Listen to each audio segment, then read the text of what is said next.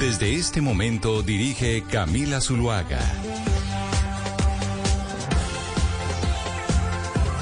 12 del día, 16 minutos. Y sí, aquí estamos de vuelta en Mañanas Blue, un poco desplazados por el Mundial de Qatar, que nos está alterando los horarios a todos. Y por eso, después de una semana de ausencia, nos volvemos a reencontrar eh, con ustedes. 301-764-4108. Esa es nuestra línea de WhatsApp. Ahí ustedes se pueden comunicar eh, con nosotros, enviarnos sus mensajes, preguntas y demás. Ya saben que estamos eh, conectados desde ya a través de nuestro Facebook Live, la cuenta de Blue Radio, a través de YouTube Live también la cuenta de Blue Radio y todas las noches en el eh, Noticias Caracol ahora, el primer canal digital de noticias en Colombia. Y como estamos hablando de Qatar, pues precisamente nosotros también tenemos nuestro enviado especial en Doha, don Sebastián Nora. ¿En qué lugar y en qué parte de Qatar y de Doha se encuentra usted en estos momentos que además ya lo estoy viendo? ¿Qué horas son en, en este momento en, eh, en Qatar?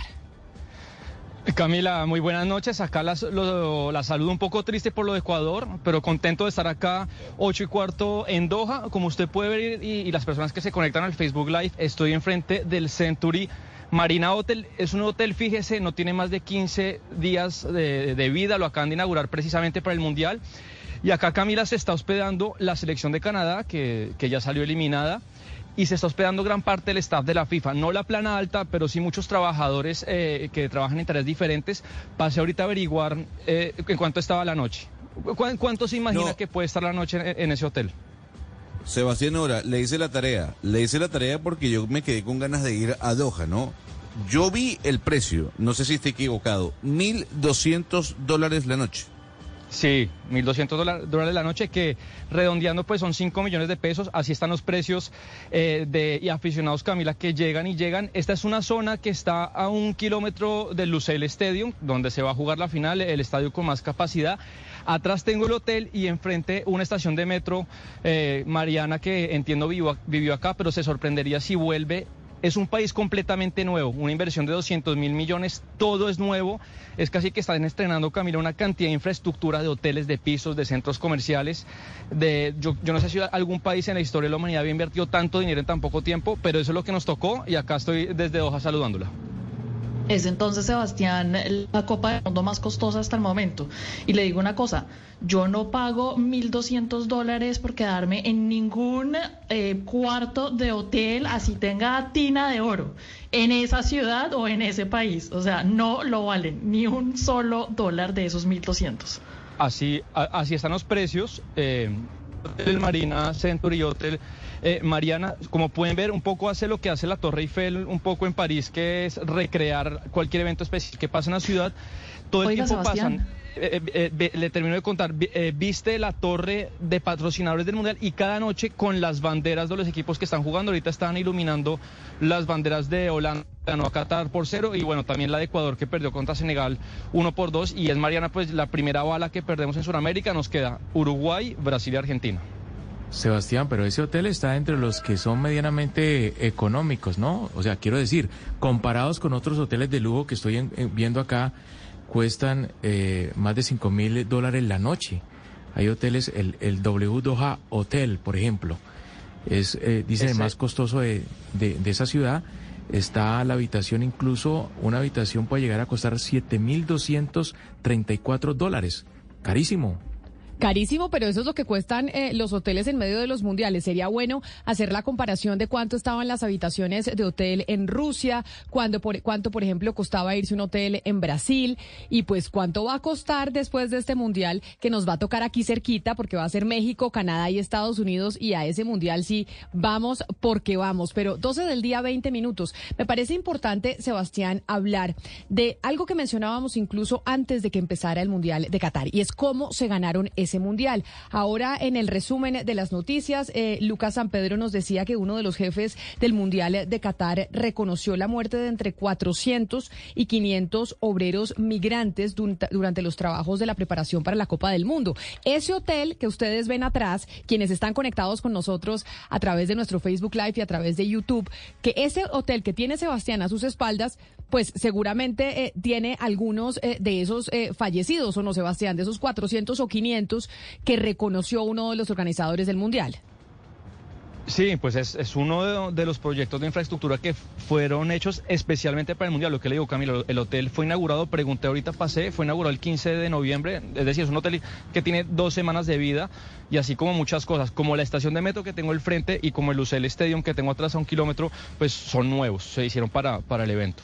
Pues nosotros, eh, como lo mencionábamos y lo hemos venido contando durante tantas semanas, el 2 de diciembre del 2010, el eh, expresidente de la FIFA, Joseph Blatter, anunciaba que Qatar iba a ser la nueva sede de la Copa del Mundo para el año 2022, ganándole así a Estados Unidos, eh, país que también estaba buscando organizar el Mundial, razón por la cual ahí en medio de unos arreglos se juntaron con México, con Rusia, para poder tener el Mundial dentro de cuatro años. Pues a partir de ese momento, eh, Sebastián, hubo varias preocupaciones sobre si se compraron o no votos para darle este Mundial a Qatar, porque además se eligió al mismo tiempo que se eligió la, la sede del Mundial de Rusia en, una, en un evento inédito en donde por primera vez se elegían dos sedes del Mundial al mismo tiempo.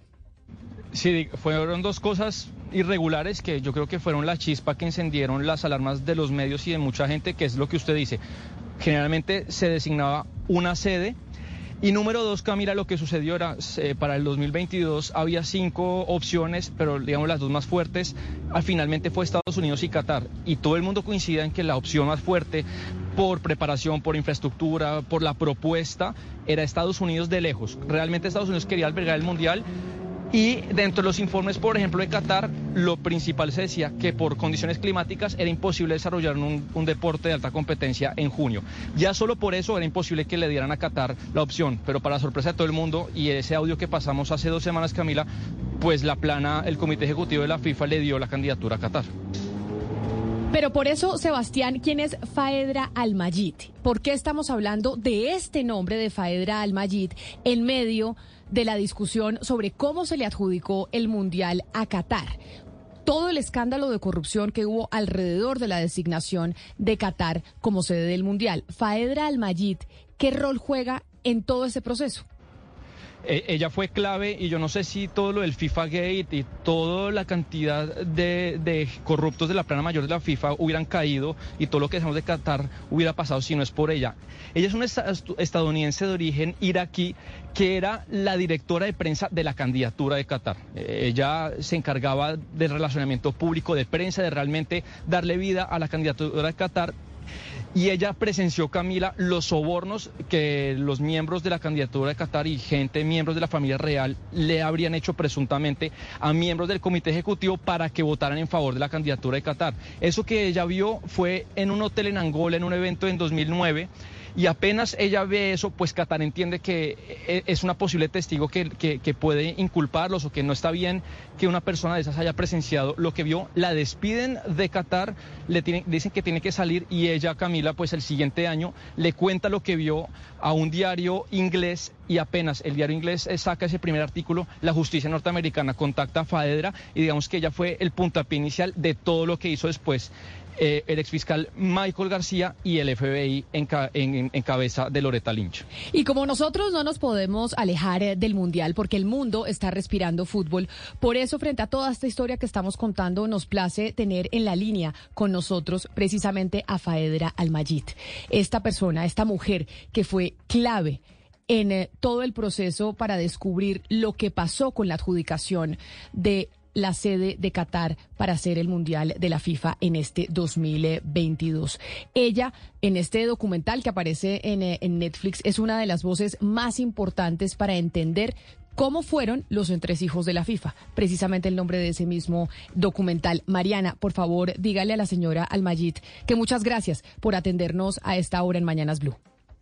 Faedra Al-Majid, thank you so much for being with us today. It is a pleasure to have you on our show. Thank you for having me. It's a privilege. No, el privilegio es eh, nuestro de poder estar hablando con, eh, con la señora Almayit. Mariana, por favor, pregúntele a, a, la señora Almayit que hay muchas personas que no se han visto el documental de Netflix, pero quisiéramos que ella nos contara cuál es el rol que ella tuvo en la candidatura de Qatar para ser la sede del Mundial eh, del 2022. Phaedra, the Netflix documentary has been quite popular, but there's still a lot of people who haven't seen it, and some among them are uh, in our audience. So, could you please tell us what your role was in Qatar's bid for the World Cup in 2022? What role did you play along with that team that put together that bid? So I was working um, for the Qatar bid in 2019 with the Qataris, obviously. I was their media specialist. So I was the one who was involved in arranging all the media interviews for Sheikh Mohammed, um, Hassan Al Tawadi, Nasser, and everyone for all the executive. And it was my job to vet the journalist and to decide who to interview with and who not to interview with and to uh, attract the media coverage.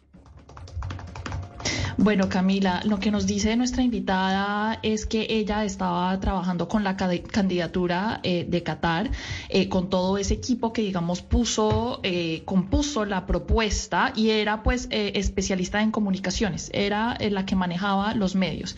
Ella, digamos, decía cuáles entrevistas se podían dar, cuáles entrevistas no se podían dar y las arreglaba como para todos los ejecutivos de esa candidatura, para Mohamed Nasser Tawadi y los demás eh, ejecutivos. Entonces, esa era su eh, rol decidir eh, qué periodistas podían acceder a qué entrevistas entre los ejecutivos de esa candidatura. Mariana, ahorita hablábamos del evento de Angola del 2009, que, fue el tema de los sobornos, pero que nos cuente de primera voz exactamente qué fue lo que vio, cuáles fueron los hechos que ella vio y después que le termina relatando pues a la prensa inglesa y después a la FBI en los Estados Unidos. So we've briefly mentioned what happened in Angola, but we'd like you to maybe uh, expand a bit more. Um, you know, what happened in Angola that changed kind of the future of where the World Cup would be held? What irregularities did you witness there? Can you can you tell us a bit more of what you personally saw? In Angola, my role was a little bit changed whereby I was asked to uh, do some translation into French. So we were asked to go to, um, I was asked to go to Hassan Al Tawadi's room.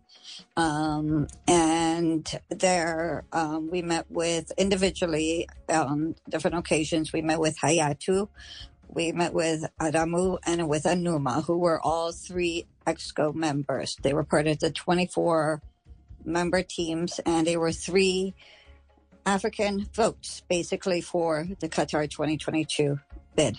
Um, so then at that point, um, in the evening, we basically offered them first a million and then 1.5 million dollars for them for their football federation uh, per se um, uh, in exchange for their vote.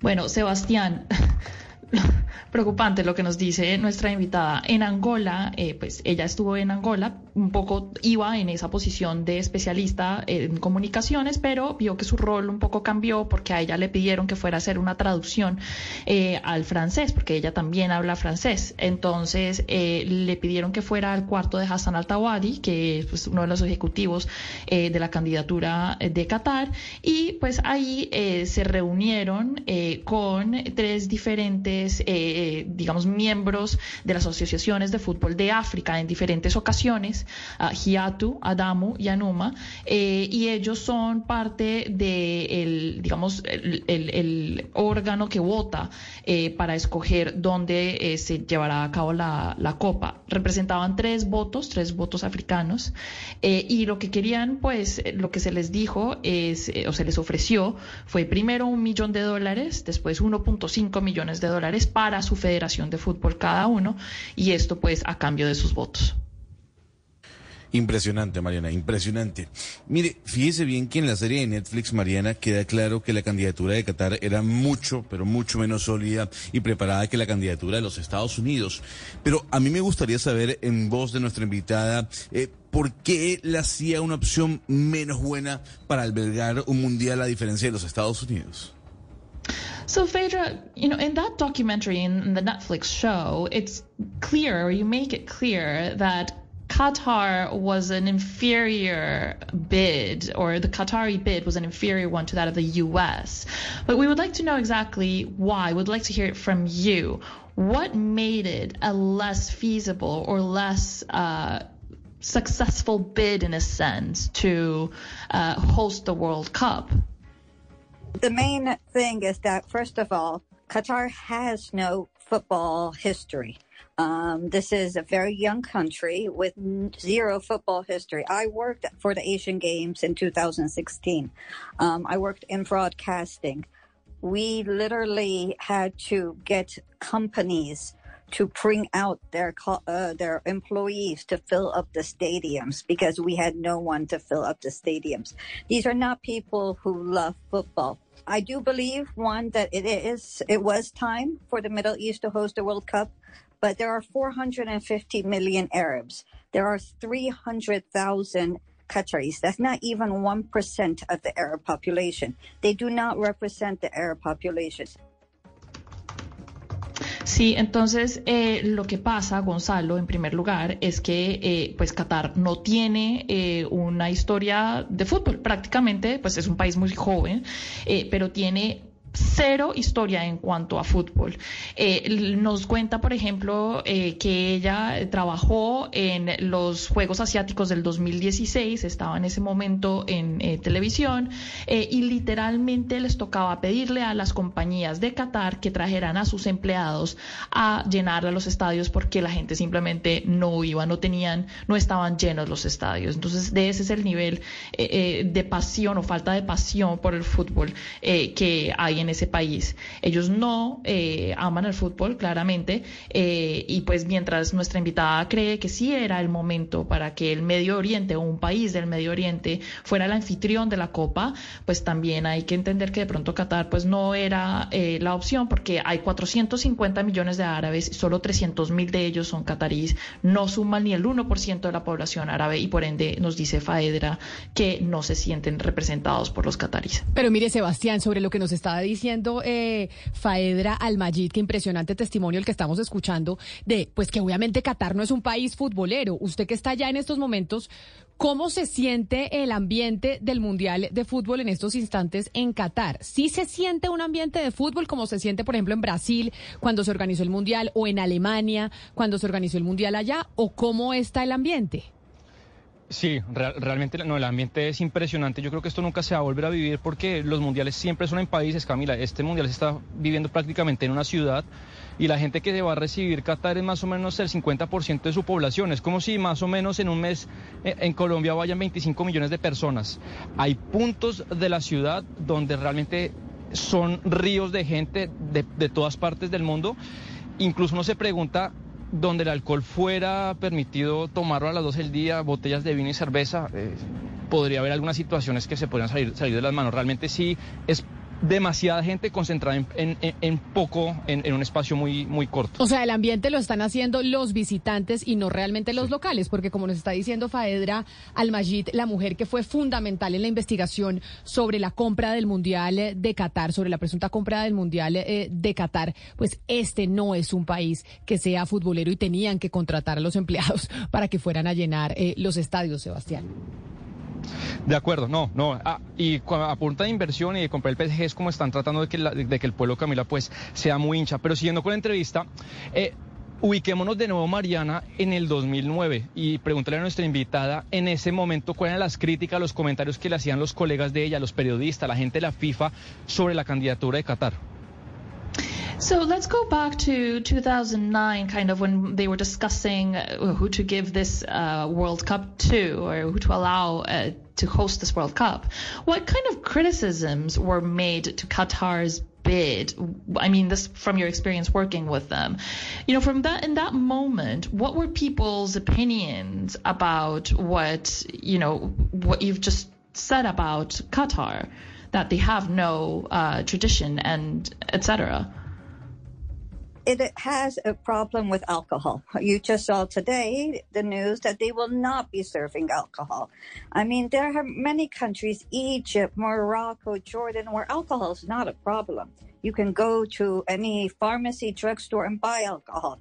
you have chosen one of the most conservative countries that does not respect women's rights, that does not respect religious rights, okay?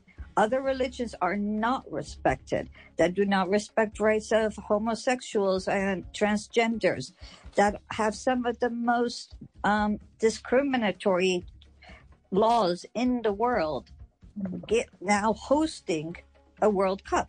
I mean, football is supposed to bring back, bring people together. This has not been the case whatsoever. And then you have basically, you promoted terrible labor human rights by allowing Qatar to host it. Sí, Sebastián. Eh, digamos que también eh, enfatizando un poco de por qué ella cree que la candidatura de Qatar pues no era tan fuerte, es pues en parte por ese problema de alcohol que usted eh, pues brevemente mencionó, pues en este momento no se puede tomar alcohol. Qatar es muy estricto con esas reglas eh, con el alcohol, eh, digamos que en contra de lo que había arreglado o en, en, un acuerdo que tenía con la FIFA, pues decidió en último momento no servir cerveza en los estadios y pues eso iba a ser un problema desde el principio y esas fueron partes de las críticas. en general las críticas se concentran mucho en pues se ha escogido a uno de los países más conservadores del mundo, que no respeta los derechos de las mujeres, no respeta los derechos eh, o diversidad religiosa, eh, no respetan otras religiones, no respetan la homosexualidad o las personas transgénero. Es decir, este es uno de los países, nos dice nuestra invitada, que tiene de las leyes más discriminatorias del mundo y ahora le están dejando ser el anfitrión de una Copa Mundial. Es decir, el fútbol se supone nos debe unir a todos y este no es el caso en Qatar.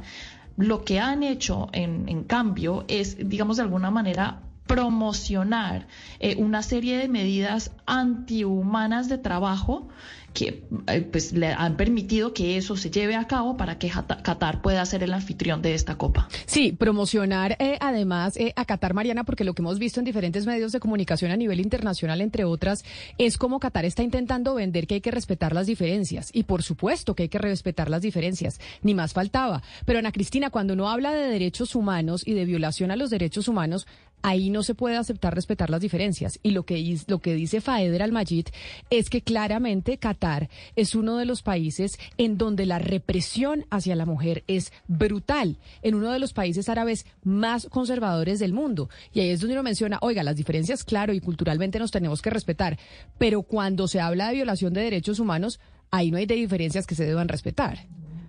Sí, claro, es que ellos lo que están haciendo ahora, Camila, porque todo el mundo, o sea, destapado ante todo el mundo que son discriminatorios, que sus leyes son discriminatorias, la manera en que tratan a las mujeres, la manera en que se viola la libertad religiosa, es decir, todo esto que viene no ni siquiera de las personas, sino que son las mismas leyes las que lo avalan. Ellos lo que están haciendo es torcer el discurso y decir que no, que es que estamos occidentalizados, que el mundo es occidentalizado y es tratarlo de ponerlo dentro de una dentro de un campo de lo cultural de todo debe ser culturalmente avalado y eso no puede ser así. Es que, es decir, hay unos avances morales de la humanidad y hay unos protocolos internacionales de respeto precisamente para que no seamos esclavos de esa, eh, digamos, de esa cultura que ha tenido algunos países y que ha llevado a que algunas minorías sean discriminadas, a que algunas religiones sean discriminadas. Ellos están, digamos, de una manera tratando de voltear el discurso y decir que hay que respetar esa cultura de ellos y no, hay, hay asuntos culturales que no son respetables porque hay incluso por, por protocolos internacionales que dicen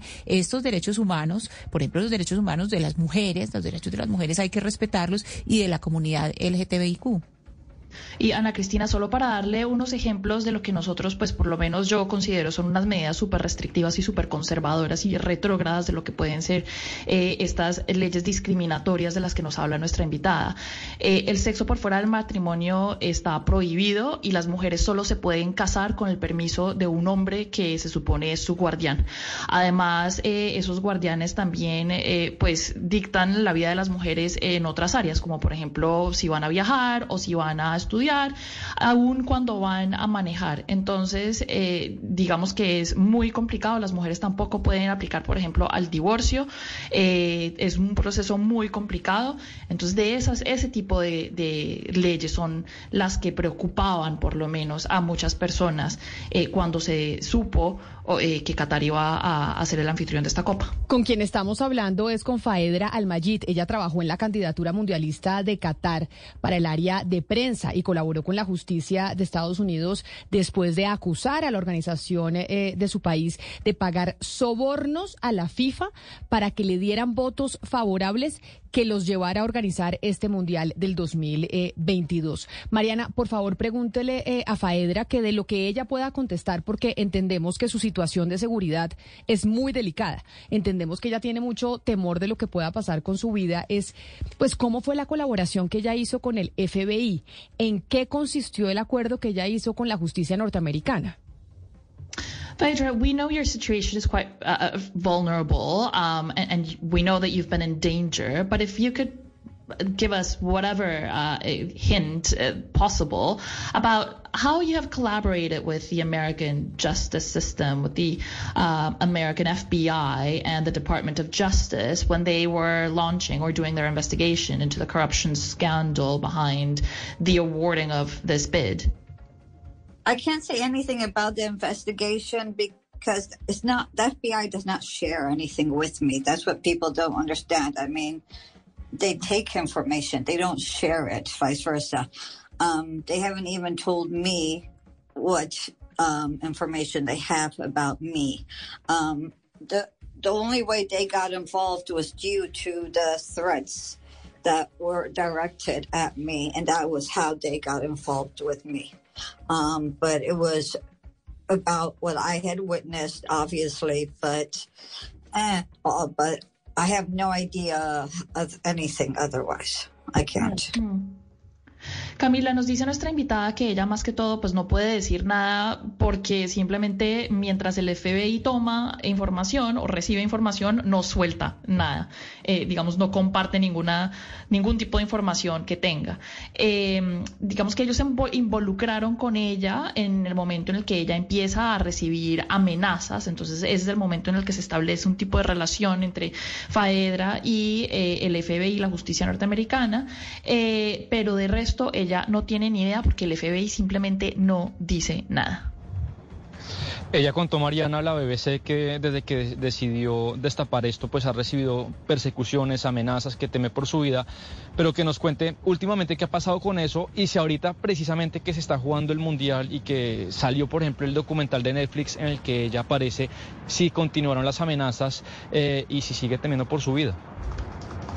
Phaedra, one last question for you, and it's about those threats that you just mentioned, and we we'd like to know, you know, what were they like, and what has happened with these threats, especially, you know, now in this context where the World Cup is being hosted by Qatar. What has become of those threats? Um, if you've seen the Norwegians, um, basically just published. Um, whole segment about the threats that they've done it. Um, I've had cars follow me with, um, and Qatar is very famous to put the face of uh, the mirror on your car. Um, so in America, I have had uh, cars follow me with uh, the mayor's face on it. Um, I have gone to football matches and had Qataris in America sit next to me in these same football matches. Um, I have been uh, numerous attempts at hacking me, social media attempts at hacking me. My children have been attempted to hack. Um, so it's just been a constant intimidation, silent. I call them more silent intimidation, um, where we have been intimidated on a silent basis. Mm. Entonces, Sebastián, aparentemente en Noruega se acaba de publicar un informe muy largo sobre este tipo de amenazas que ella ha recibido, pero para, para resumirle, em, los eh, por fuera de Qatar usualmente tienen un sticker eh, con la cara de el, eh, del, jeque, digamos, del emir Altani, el señor Altani, y se lo pegan a la calcomanía al carro. Entonces ella dice que en varias ocasiones la siguen carro carros que tienen esa calcomanía. En eh, esto en Estados Unidos, ¿no? Porque acuérdese que ella ya no está en Qatar. Esto le pasa en Estados Unidos. Carros con la calcomanía del Emir siguiéndola. También le pasa que, por ejemplo, va a juego a, ver un partido de fútbol y de la nada se le empiezan a sentar personas catarís o hombres catarís eh, al lado de ella. Eh, también han, pues, ha descubierto muchos intentos de hackearle, pues, sus cuentas de redes sociales, las de sus hijos también. Entonces, digamos que ella lo llama un tipo de intimidación silenciosa, digamos que eh, es, es más como por debajo, una cosa más silenciosa, pero definitivamente está ahí.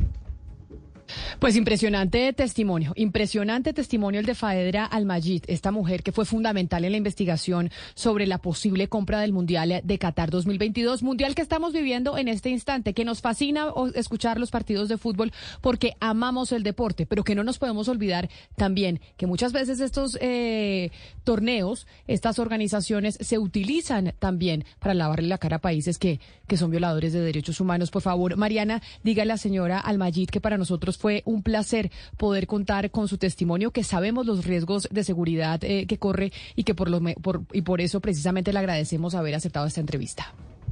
Faedra Al-Majid, thank you so much for being with us today, especially because we know that, you know, you face certain risks and we really appreciate you talking to us today. It was a pleasure. Thank you for having me. It's a privilege.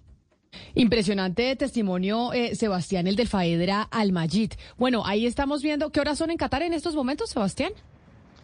En este momento son las 8 y 50 de la noche. Falta más o menos una hora y diez para que arranquen los, los otros partidos del grupo B que quedan faltando. Que además da la casualidad, Camila, que preciso tenemos a Fadera hoy y juegan Estados Unidos, el, el país que la cogió, de donde es ella, que además decidió investigar a la FIFA contra Irán, eh, pues país del que ella eh, tiene su origen y, su apellido.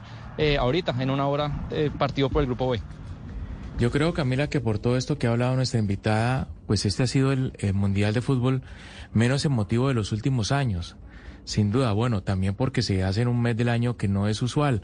Pero lo que yo creo, y Sebastián puede dar fe de eso, y hemos visto a través de la televisión, es que los estadios no se han llenado. Eh, creo que los mejores partidos han tenido un aforo del 70, 80% máximo y esto me, me explicaba alguien, eh, Camila Sebastián Obedeza, que muchos cataríes compraron boletas pero no van al fútbol.